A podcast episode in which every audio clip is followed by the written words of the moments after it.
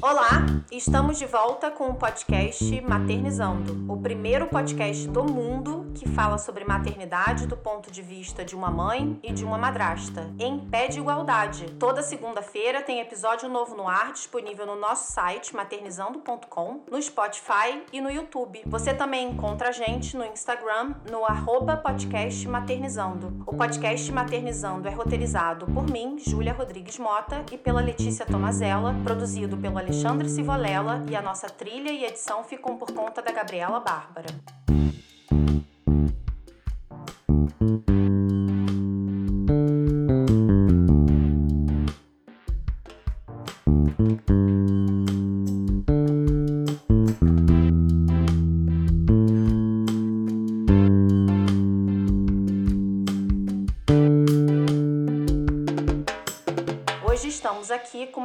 Convidada especial, a doutora Jade Pedrosa, que a gente conheceu no Instagram maravilhoso Adolescência em Foco onde vocês vão poder ver dicas sobre comportamento, bem-estar emocional, disciplina positiva para adolescentes e também para as mães e madrastas aprenderem da importância dessa fase e dos cuidados necessários com os nossos jovens. Doutora Jade está aqui com a gente. Essa parte que você está escutando agora é a primeira parte do episódio. Ele vai ser dividido. Semana que vem tem mais. Doutora Jade, é um prazer ter você aqui com a gente. Lê, meu amor, que saudade de você, sua linda. Tudo bem com vocês? Tudo bem, tudo bem. Muito feliz de estar aqui com vocês duas hoje. Sinto que vou aprender muito com a doutora Jade, porque esse tema, né, assim, criar adolescentes é para qualquer um, sempre foi um grande mistério.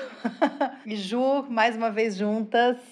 Quer dizer, juntas não, porque a Júlia está nos Estados Unidos e nem que estivesse aqui estamos em quarentena. Mas não vejo a hora de poder te abraçar. Já fico feliz de ouvir vocês falando que estão em quarentena. Isso massageia o amor próprio de um médico que trabalha na linha de frente como eu, porque eu quero agradecer muito o convite de vocês duas, Júlia, Letícia, por trazer aqui uma médica de adolescentes, né? Para quem não conhece, é uma especialidade chamada ebiatria, para a gente estar tá falando bastante sobre esse cuidado super especializado que o adolescente tem direito e precisa. E a gente vai esclarecer bastante dúvidas, começando pelo fato de que muitas pessoas não conhecem a especialidade medicina de adolescentes. É uma especialidade já bastante antiga no Brasil e no mundo, mas a gente, nós somos em número pequeno, giramos aí em torno de 300 ebiatras só no Brasil, uma estatística média. E aí é uma especialidade ainda pouco conhecida, então eu fico muito feliz pelo convite de vocês, porque vai dar para a gente trazer muito conhecimento técnico, né? Que eu sempre quero deixar a informação para as pessoas que desconhecem. A medicina de adolescentes ela é uma subespecialidade, então, como qualquer outra subespecialidade, no caso da pediatria, a gente trabalha com medicina baseada em evidência científica, tá, gente? Então, dentro de consultório biátrico, a gente tem muito cuidado para não trabalhar com achismos. Achismos não é o nosso local. O nosso local é ciência, tá? Então, doutora Jade, vamos começar pelo básico. Você falou um pouco agora, mas o que é um ebiatra e qual é o período que a gente conhece como adolescência? Vai de que idade até que idade? Eita, menina, se eu resolver esse problema, eu vou ganhar o Nobel, viu?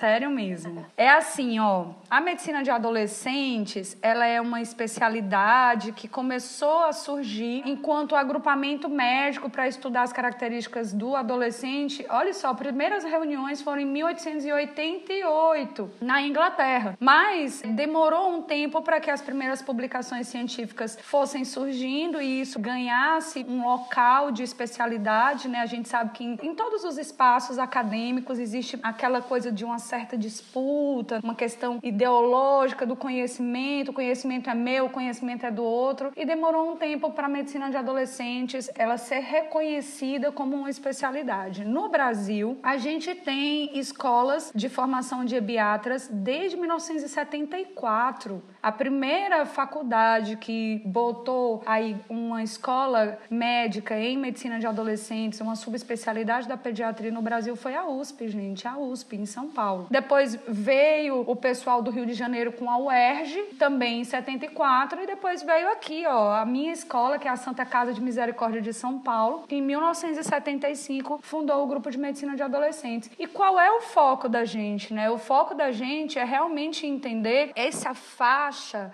é, esse período da vida tem muitas modificações que são específicas daquele processo e que não dá para a gente continuar tratando essa galerinha como criança e muito menos botar sobre eles um peso, uma carga de um adulto, porque a gente vai conversar mais logo à frente. Existem várias características biológicas e neurológicas que não dá para a gente encaixá-los em nenhum dessas etapas da vida. E aí é onde entra essa contenda que você me perguntou, Júlia. Qual é a faixa etária? Menina, se você for pegar inúmeras organizações mundiais, cada um diz que a adolescência começa em faixa A, idade A, termina em idade B. E o que, é que a gente tem usado de uma forma mais prevalente? Assim, a gente tem usado a determinação da Organização Mundial de Saúde, que ela fala que a adolescência começa aos 10 e termina aos 19 anos completos. Mas, se você pega, por exemplo, o Estatuto da Criança e do Adolescente, eles falam dos 12 aos 18, que é a nossa, a nossa legislação aqui tem um olhar de proteção sobre a criança e o adolescente no Brasil. Se você pega a ONU, já é uma faixa etária diversa, dos 15 aos 24. São olhares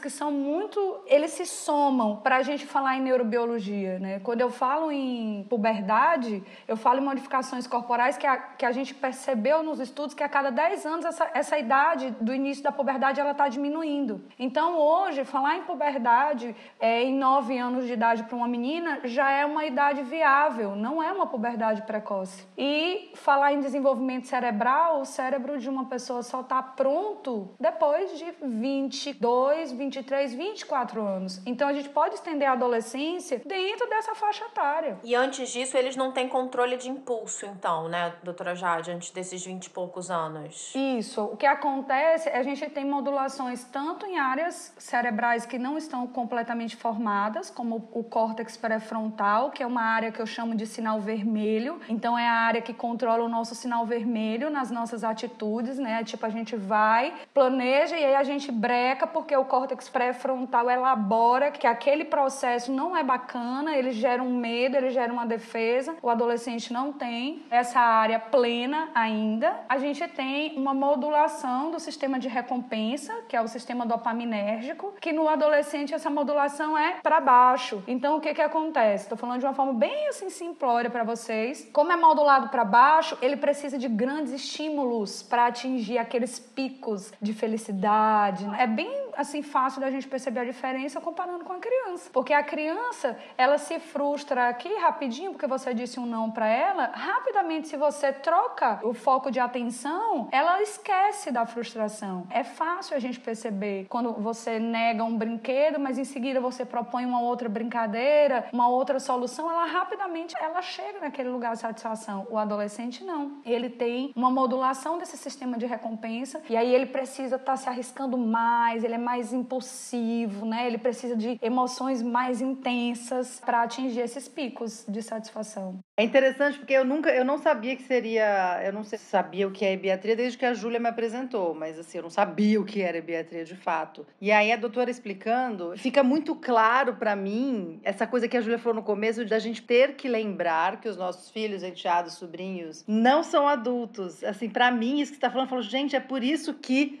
já fui lembrando de uma, é por isso que tananã, é por isso tananã. quer dizer, isso então demanda da gente, né, de nós que somos os responsáveis, os cuidadores dessas pessoas, demanda uma atenção na maneira como a gente vai agir com eles também. Demanda uma maior atenção. Claro que a gente sempre tem atenção, mas a gente aqui em casa a gente oscila muito entre momentos em que dá para ver que é meio criança, momentos em que parece um adulto e há momentos em que parece um adulto são a grande maioria já, porque ele tem quase 16, 1,85m, namora, tem vida afetiva, entende? Assim, uma vida afetiva séria, namora há mais de um ano, sabe assim? E aí agora você explicando, falou, cara, tem um tipo de atuação que nós, pais irresponsáveis, não fomos, até porque não recebemos isso dos nossos, não fomos treinados treinados para ter. Eu nem sei qual que é essa justa medida. Eu vou ter que estudar. Eu não sei, porque você falando do cérebro deu para entender um mundo aí. Eu adoro quando você usa aí a estratégia. Eu vou ter que estudar. Eu acho que quando a gente se propõe a falar um público maior é, sobre o adolescente ou melhor as adolescências, porque é um processo muito individualizado, apesar da gente falar em, em biologia, em desenvolvimento cerebral, assim, como um uníssono, como se todo mundo fosse igual, mas a gente sabe que não é, graças à energia maior do mundo. Nós somos muito diversos e cada um tem o seu processo, o seu time de desenvolvimento, de evolução, né? Mas quando você fala assim, tenho que estudar, menina, você massageia meu ego, você me deixa muito feliz. Porque o grande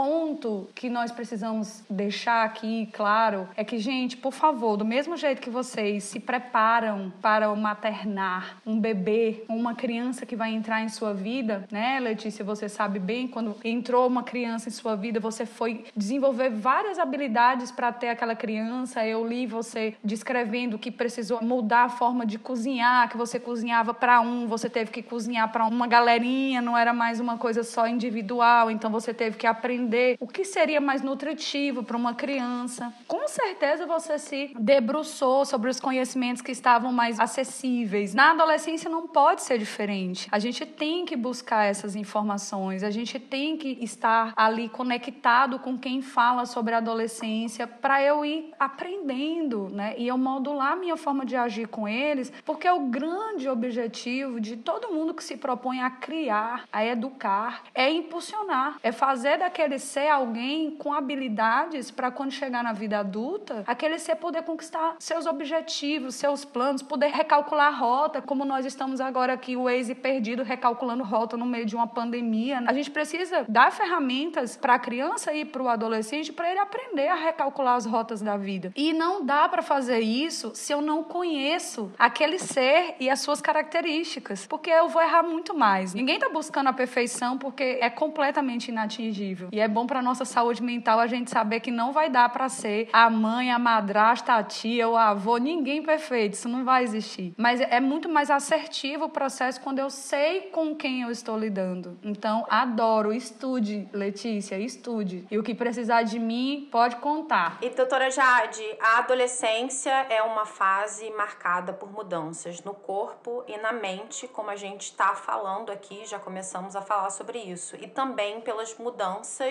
e descobertas de gênero e sexo. Eu imagino que o primeiro passo seja marcar uma consulta com uma ebiatra para o seu adolescente, para você ter ajuda e apoio gabaritado para navegar as conversas sobre esses assuntos tão complexos. Como é a primeira consulta com uma ebiatra, doutora Jade? É uma consulta linda.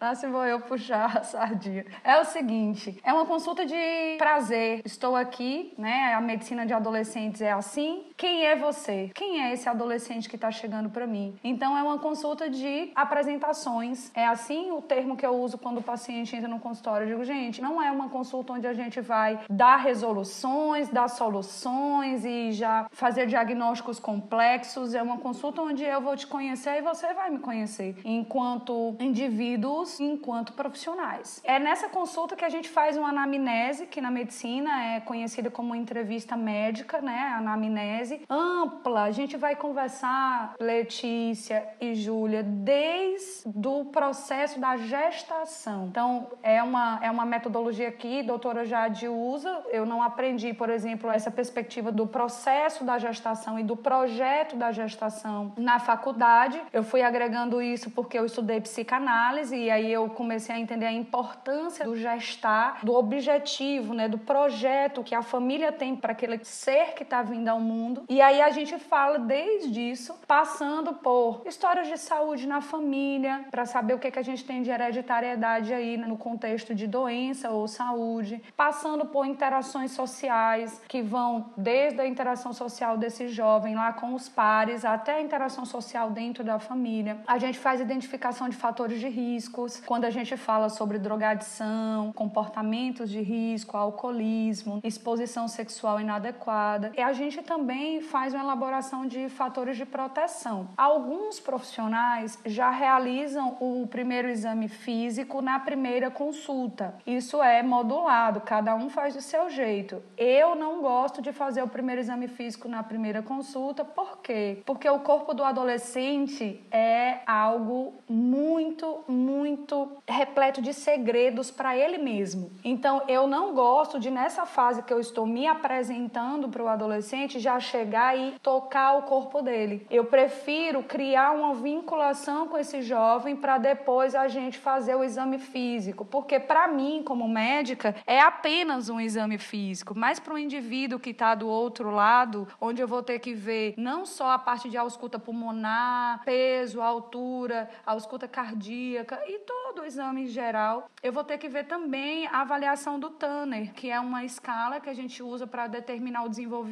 puberal do jovem a gente vai avaliar a genitália e a pilificação. Então, eu não gosto de fazer na primeira consulta porque eu quero dar espaço para aquele jovem. Então, tudo isso a gente faz na primeira consulta e aí a gente dá seguimento nas consultas para elaborar o plano de cuidado daquele jovem. Então, tá, de quanto em quanto tempo o adolescente volta no consultório? A gente costuma estipular isso muito determinado pela fase do desenvolvimento puberal que o adolescente está. Então, aquele adolescente que está nas fases iniciais de desenvolvimento, a gente precisa vê-lo com intervalos menores para checar se o desenvolvimento está ocorrendo da forma correta. Então, de três em três, quatro em quatro meses. E aí tem um ponto que é super importante na adolescência, que é o crescimento. Então, quando ele entra no estirão de crescimento, que é uma fase de crescimento bem acelerado, que lembra aqueles primeiros anos, né, os primeiros dois anos da infância, onde eles crescem muito, eles voltam a passar por isso na adolescência. Quando eles entram nessa fase, a gente também precisa estar tá olhando de perto, a intervalos menores menores para ter certeza que nada vai atrapalhar o crescimento.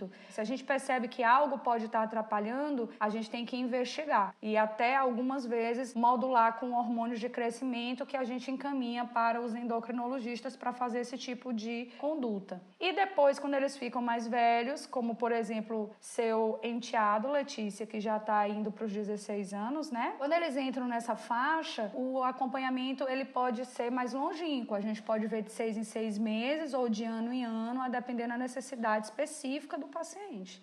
Nesse sentido, é, eu queria te perguntar, inserir um assunto. Temos esses protocolos, essas questões científicas, esse conhecimento que você está passando para a gente agora, e eu fico na dúvida, eu não sei se isso faz parte da sua especialidade, da sua competência enquanto profissional, mas eu uhum. quero trazer. Uma vez que eu aprendi que o cérebro do adolescente é diferente, e às vezes a gente tem essa confusão, né? Quer dizer, a gente ainda não entendeu que fase é essa, a gente oscila entre ou mais novo que isso, ou mais velho que isso. Eu trouxe um tema aqui que é o seguinte: nudez perto de adolescente. E eu tô falando isso enquanto madrasta, porque obviamente a mãe tá nua perto do seu filho desde sempre. Ela deu de mamar, ele viu ela tomar banho. Por quê? Eu sou atriz, então eu não tenho questão alguma com nudez e eu não acho, eu, eu, eu não sou profissional disso, mas eu não acho saudável criar muitos tabus com o corpo, sabe? Eu sou a favor de uma criação, a criação que não foi a que eu tive na minha época, mas que eu posso inserir. Mas eu tive isso no teatro, eu tive isso entre os meus amigos, né? Assim, que você vai ganhando uma naturalidade no trato com o seu corpo. E corpo é corpo, ele pode estar de roupa ou sem roupa, ele é um corpo humano, todo mundo tem. E aí, bom, uma vez que eu sou assim, e eu sou casada com um cineasta, que é um cara também artista, criativo, que não tem a menor questão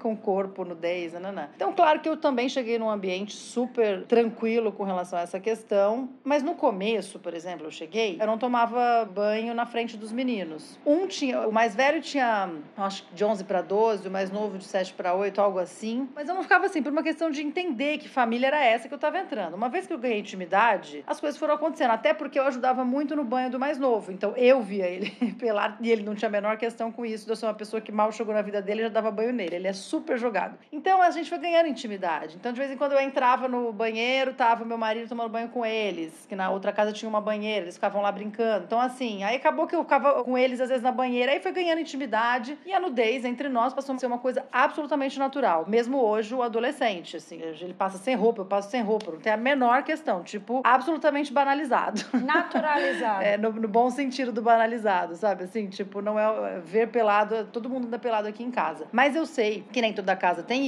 isso, cada um teve uma criação. E algumas mães, quando os filhos começam a chegar na adolescência, assim como alguns pais, quando a filha começa a chegar na adolescência, falam: não fique pelado perto de mim, você já é mocinho, você já é mocinha. Eu, eu já ouvi algumas histórias assim, até hoje. Na minha época era assim, mas eu ainda ouço. Eu queria saber se isso faz parte da sua competência falar, porque eu acho que, como já não é mais criança, mas também não é adulto, como lida com a coisa do corpo. E para eles, para adolescente, o corpo está em tanta transformação que eu não sei que mundo é esse para eles também. Quer dizer, e outra coisa é, isso é as mães e pais, mas aí tem isso, a madrasta chega na vida dessa pessoa. Eu conheci uma madrasta que a vida inteira, ela não nunca se deixou ser vista nua pelos enteados. Eu não sei como ela conseguiu isso na casa dela, você tá na sua casa, de repente você não pode andar pelada, deve ser estranho. Mas assim, então aqui a gente foi construindo isso, tem muita madrasta que, e padrasto que constrói isso, mas eu sei que é um tema um pouco delicado. Faz parte do seu trabalho, sua competência, da sua área, pensar essa questão também? A gente pode falar disso ou você acha que é um tema que não entra? Não, Letícia, é assim, ó, como eu falei, devido à demanda da adolescência, as demandas de consultório que a gente consegue, começa a perceber logo que inicia, sai da residência, sai do processo é, de estudo mais intenso e vai fazer seu segmento aí no mercado, muitos de nós vê a necessidade de cuidar das questões psíquicas da adolescência. Então, eu fiz um curso de especialização em psicanálise de adolescentes e atualmente eu estou sempre fazendo cursos de psicanálise. É uma demanda pessoal, vou revelar aqui para vocês, porque eu não sou uma pessoa de guardar segredos. Algum dia fazer a formação em psicanálise. Mas ok, minha mente é muito ávida de conhecimento, então o tempo todo eu quero aprender novas coisas. Então, quando você traz essa, essa questão da nudez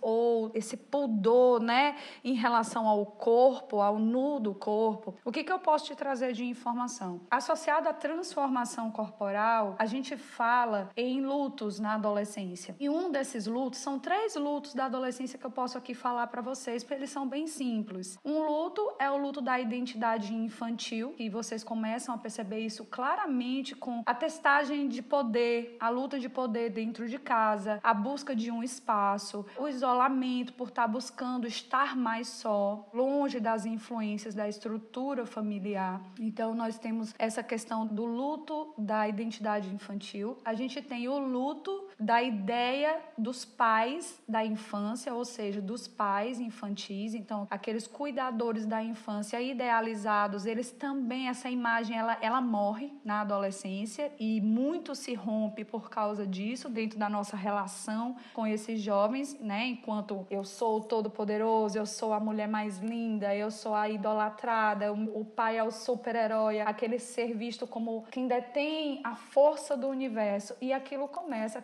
cair por terra. Isso não é fácil para ninguém dentro dessa relação, nem para os filhos e nem para os pais, que a gente é narcísico, né? Então a gente quer ser adorado. Quando a gente começa a ser questionado, a gente oi. Às vezes os pais chegam no consultório dizendo assim, doutora, eu tenho um pai assim muito querido, que é um homem que eu vejo se transformar lentamente no consultório, porque eu comecei a atender a filha aos 9 anos de idade, agora ela está com 12 e 7, e eu vejo ele se transformar, porque ele, ele vai tirando aquela capa do super-homem, sabe? Até chegar para mim na última consulta, que eu peço às vezes pra ele ir só, ou a mãe só, né? Pra gente fugir daquele, daquele conflito que, que fica.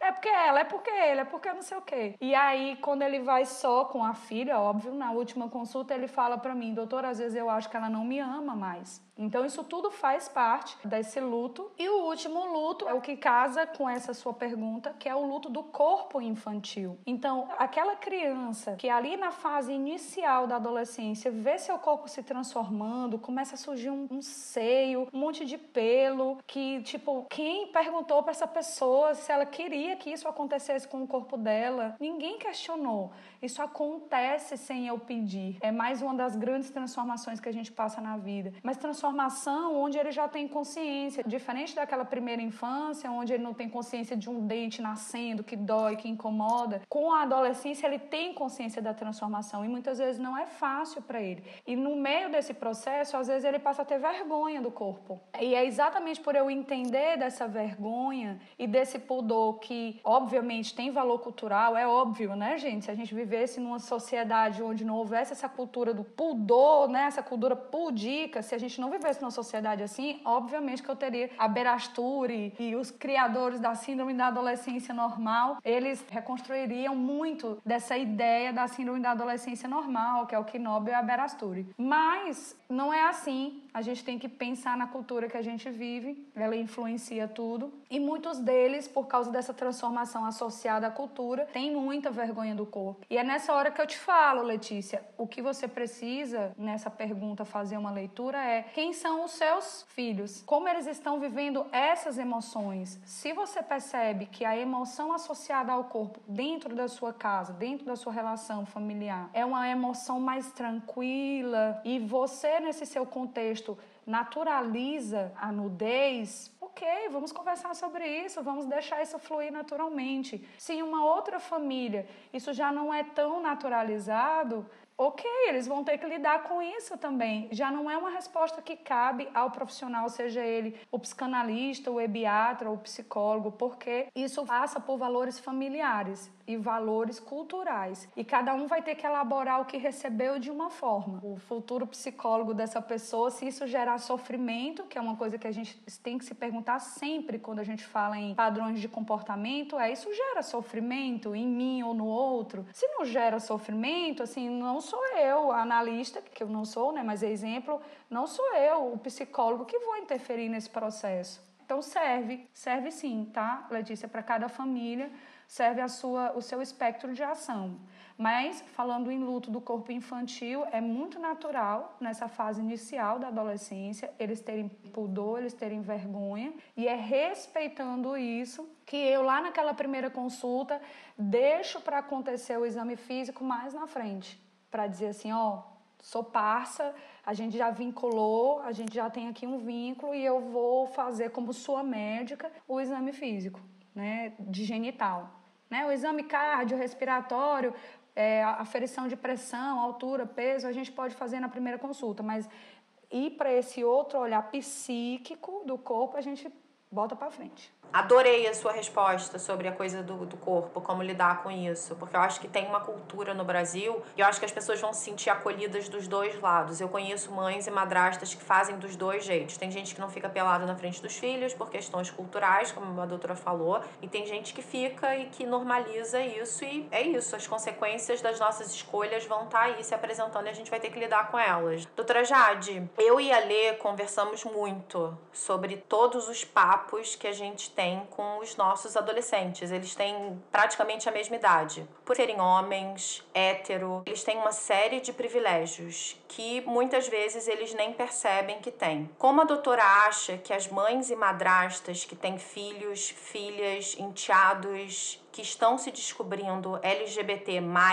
podem ajudar as suas famílias através do diálogo? Essa é uma, uma pergunta, Júlia, que falar sobre sexualidade, seja ela heteronormativa ou não, falar sobre gênero, falar sobre identidade de gênero, sobre binarismo, não binarismo, sempre chega no consultório com muito medo, com muita angústia. E, e todas as vezes que chegam essas demandas ao consultório, a primeira pergunta que eu faço para os meus cuidadores de jovens é: o que você quer para o seu filho? Quando você projetou, quando você sonhou em ter um filho, qual era realmente o seu objetivo nesse processo? de botar um ser no mundo, né? E aí a gente às vezes começa de uma forma mais simples, objetiva nas respostas, mais concreta. Ah, eu queria que meu filho fosse médico, queria que ele tivesse uma família com dois netinhos, ou eu queria que ele fosse um líder, que ele tivesse na empresa um emprego de destaque. E a gente vai dentro da nossa composição que a gente já veio falando, né, do sistema estruturado dentro desse sistema onde a gente tem um checklist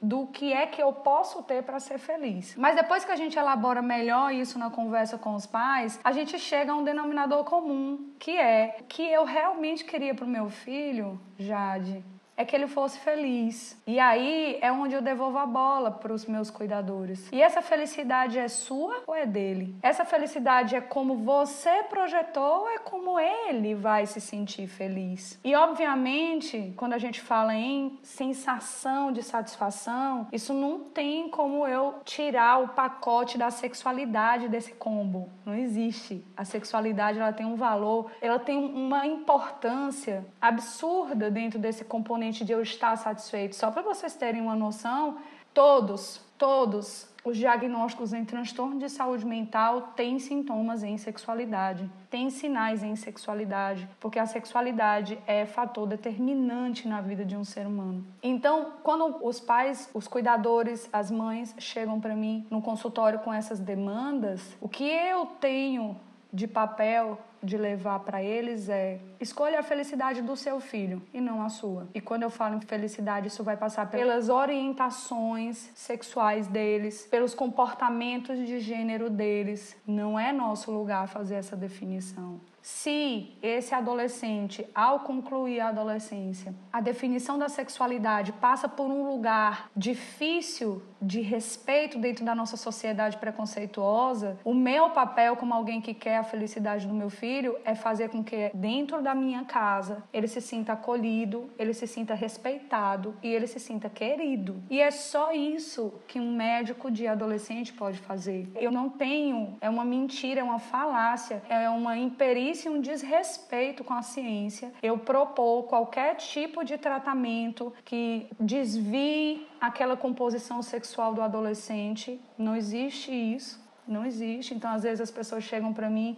quando o adolescente está com 12, 13 anos e o adolescente já se manifesta através de diálogo dizendo que a menina está interessada em outras meninas ou o menino está interessado em outros meninos. E os pais chegam muito em pânico dizendo, Jade, o que a gente pode fazer? E o que eu escuto por trás daquele medo é assim: eu posso fazer alguma coisa para ser diferente? Eu posso fazer alguma coisa para que ele seja heteronormativo? E a minha resposta é: Nada. Você não pode fazer nada. Não tem terapia, não tem medicação, não tem nada. O que você pode fazer é aquilo que você, de preferência, se propôs a fazer quando você escolheu ser pai e mãe. É porque quando a gente estuda psicanálise, meninas, a gente sabe que são muitos motivos que fazem uma pessoa escolher ser pai e mãe. Não necessariamente esse lugar de que eu quero ter um filho para amar, tá? Isso é muito pueril, isso é muito infantil dentro da nossa composição de consciência e inconsciência. São muitos motivos. Às vezes não são motivos tão louváveis. Então, quando a gente se propõe a receber esse pai e essa mãe dentro do consultório, a gente precisa relembrar que ter filho, ter alguém pelo qual eu sou responsável, não é um depósito de realizações frustradas em mim. É um depósito de aprender a respeitar o outro. E aí isso passa muito pela sexualidade. É bem interessante, porque o assunto que eu tinha trazido para te perguntar era sobre sexualidade. Não só sobre a questão da orientação sexual, mas com relação a essa coisa de gênero. Eu recebi algumas histórias, assim, que foram chegando através de amigas até. O filho que aos 11, 12, né, ele sentiu ser menina, né? Então ela sentiu ser menina, na verdade. Ela que já foi ele na nossa concepção ainda, que não sabe nomear tantas coisas. Quando nasce o pênis, uma pessoa que tem pênis, a gente chama de ele, mas a gente já sabe que isso também está em transformação, acho que um dia vai ter que mudar aí todas essas nomenclaturas. Mas eu tenho recebido, assim, histórias. E até esses dias eu ouvi uma história interessantíssima de um casal de amigos, que são meus amigos são heteronormativos. Esse casal aconteceu uma coisa muito interessante interessante. O cara sentiu ser mulher, já mais velho, já estão casados há anos, sabe assim? Já tem filhos. E ela fez o oposto. Olha que coisa maluca, essa coisa de rara, a gente não, ainda não é comum. E eles têm filhos, então quer dizer, como é, uma coisa também são os pais que têm que ver os seus filhos passar por esse processo, outra coisa os filhos ver os seus pais. Mas isso tudo que eu estou dizendo é porque eu sinto que a nossa sociedade está em plena transformação. Então, meu enteado mais velho, ele tem uma vida heteronormativa, por enquanto também, não sei o amanhã. Pra gente não é uma questão moral. Mas na turma dele já tem amigas que eram amigos, entende? Assim, a classe dele já tem, já começou um processo muito interessante e na do menor, eu sinto que esse processo vai ser cada vez mais comum. É, nesse sentido que você está dizendo, é uma coisa muito interessante que eu tenho buscado na educação, sobretudo do menor, que ainda está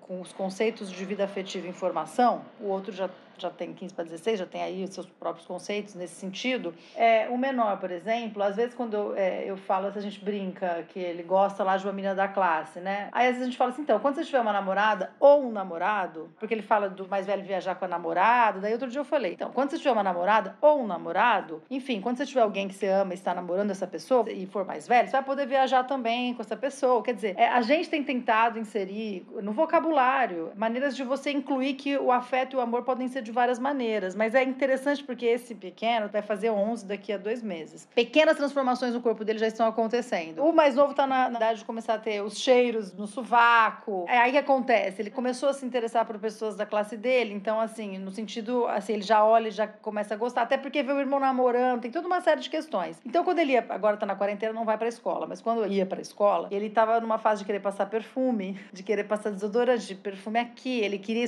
ele sempre escovou os dentes muito mal. Num dado momento, ele começou a querer passar Listerine. E aí eu falei, e aí ele não parava de falar dessa amiga da classe, daí eu fiquei fazendo piada com ele que ele tava passando Listerine pra ela não falar que ele tinha bafo. Daí, enfim, a gente ficou brincando, mas ele tava todo indo pra escola todo pimpão. E aí, aí você começa a reparar as diferenças. Eu tô dizendo isso para reparar as diferenças entre uma fase que é esse mais velho, que já tem uma vida afetiva e tal, e esse mais novo. Mas para os dois, sobretudo para o mais novo, eu acho importante os educadores e aqueles que sentem que tem algumas restrições morais ou preconceitos se trabalharem nesse sentido. Porque eu acho legal a gente formar essas pessoas para terem namorada, namorado, namorado e namorada, porque trisal tá aí. É, entende? Assim, é a vida afetiva a pessoa vai escolher. Não sou eu que vou falar trisal é errado. Ah, e a gente, eu acho que nem chegou num lugar, num consenso a respeito disso. No Japão tem uma geração inteira de adolescentes e jovens adultos que são assexuados não tem interesse nenhum por sexo, pode ser agora, isso pode mudar depois. E eu acho que a fala da doutora Jade de que a adolescência é feita de fases e que a gente tem que se preparar, como a Lê falou, ler a respeito, estudar a respeito de cada uma dessas fases para a gente poder ser apoio e não ditar as nossas expectativas. Porque a doutora Jade falou da expectativa. Eu tinha uma série de expectativas com relação aos meus filhos que não estão se cumprindo.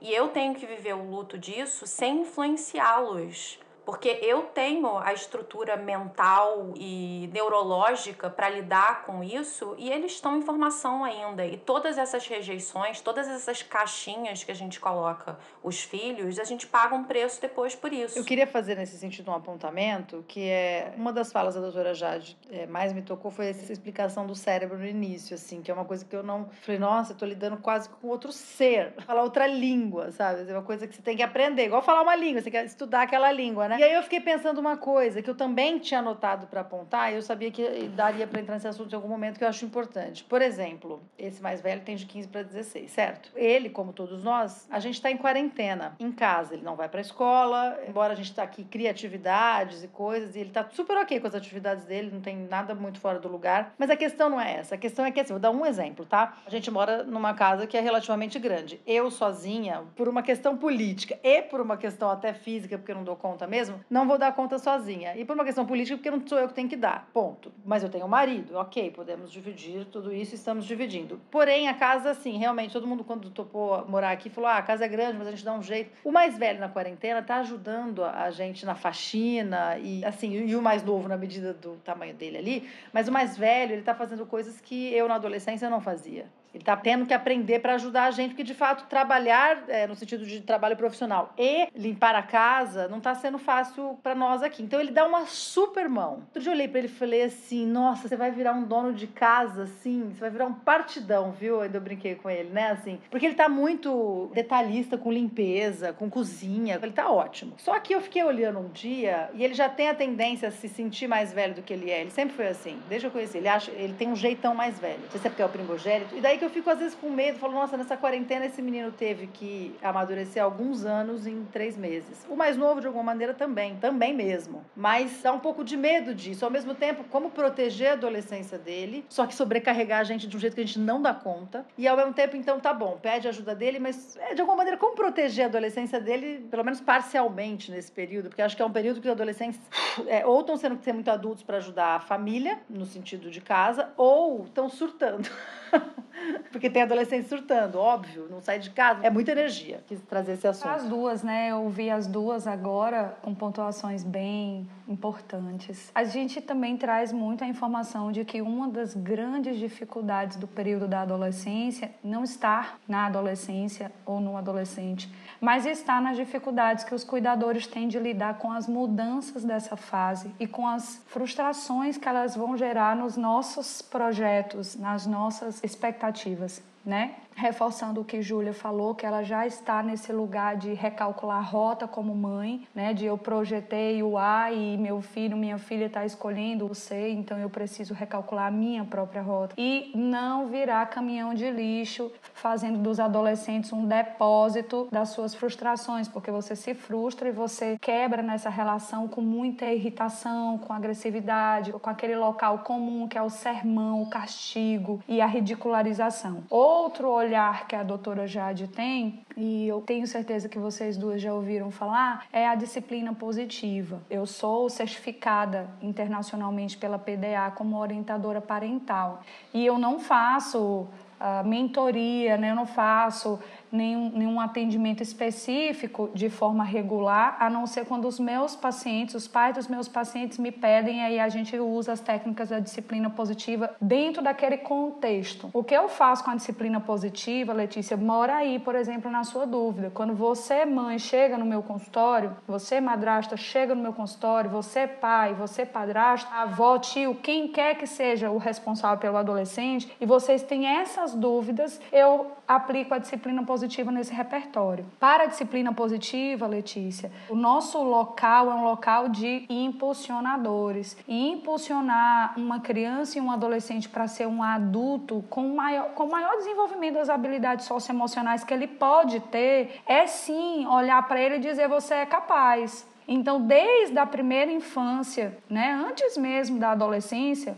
quatro, cinco anos de idade, a gente já começa dentro de casa, é, junto com eles, na participação da escolha deles e botando funções, tá? Então, aquela minha criança que gosta de passar o pano, então eu tô aqui varrendo e ele fica todo feliz de pegar o pano e já ir passando o pano na casa. Aquilo vai mostrando para minha criança que ela é habilidosa, que ela é capaz e que ela vai sim assumir as funções de cuidado do espaço onde ela vive. É, quando você traz para mim a sua situação específica de uma casa muito grande, com dois adolescentes na casa, um mais velho, com uma personalidade de maior responsabilidade, quando a gente fala em maior responsabilidade, um fragmento de personalidade, às vezes a gente se preocupa, eu também me preocupo no consultório com os adolescentes que são adultos, muito responsável, tudo, mas eu tenho uma preocupação porque a adolescência é uma fase de quebra e às vezes eu tenho adolescentes no meu consultório que não quebram, eu fico tentando não fazer minha projeção psicológica psicanalítica em cima deles, né? Tipo, ai meu Deus, se esse menino não quebrar agora, ele vai quebrar na vida adulta. E aí o problema, ele pode acontecer, porque na vida adulta não é o nosso momento de quebrar. É, essa fragmentação para recompor, ela tem um local muito, muito assertivo na adolescência né? E aí quando você me fala dessa preocupação, eu entendo que você está pensando nisso. Jade, eu acho ele muito responsável. Será que eu não estou trabalhando a favor dele assumir tantos lugares assim de responsabilidade e deixar de ser adolescente? Que eu posso te dizer aqui não. Você não está trabalhando a favor. Você está apenas condicionando ele a assumir responsabilidades numa casa onde todos devem assumir. Só que o que a gente faz é essa responsabilidade, ela não é como dentro de um quartel né, onde eu, como chefe maior da casa, uso da hierarquia para determinar o que o outro vai fazer. O que a gente faz é juntar a galera numa reunião e dizer como é que a gente vai se ajudar, galera. A gente aqui é uma equipe, como é que nós vamos juntos trabalhar para que a coisa funcione bem, porque eu não posso ficar sobrecarregado, o pai não pode. Então cada um vai ver quais são suas habilidades. Eu, por exemplo, já de odeio lavar louça. O marido odeia cozinhar. Então, eu vou para a cozinha e depois as panelas ficam todas para ele, né? E a gente não precisa estar tá um mandando o outro, isso já tem um acordo no processo. Então é aí que mora. Não se preocupe, Letícia, você tá ótima. Não é o seu lugar de determinar se o seu filho, enteado, se ele vai quebrar ou não em algum momento. Isso não é mais um, não é mais um papel seu. É essa essa responsabilidade do cuidado da casa vai fazer ele sim um dono de casa, que a gente tem que ser dono da nossa própria casa. E chegamos ao final da primeira parte desse episódio. Segunda-feira que vem tem mais Maternizando. Segue a gente no Instagram, no arroba podcast Maternizando e vem debater, comentar e contar a sua história de maternidade e de madrastidade. O Maternizando é a casa da família Mosaico. A gente te espera lá.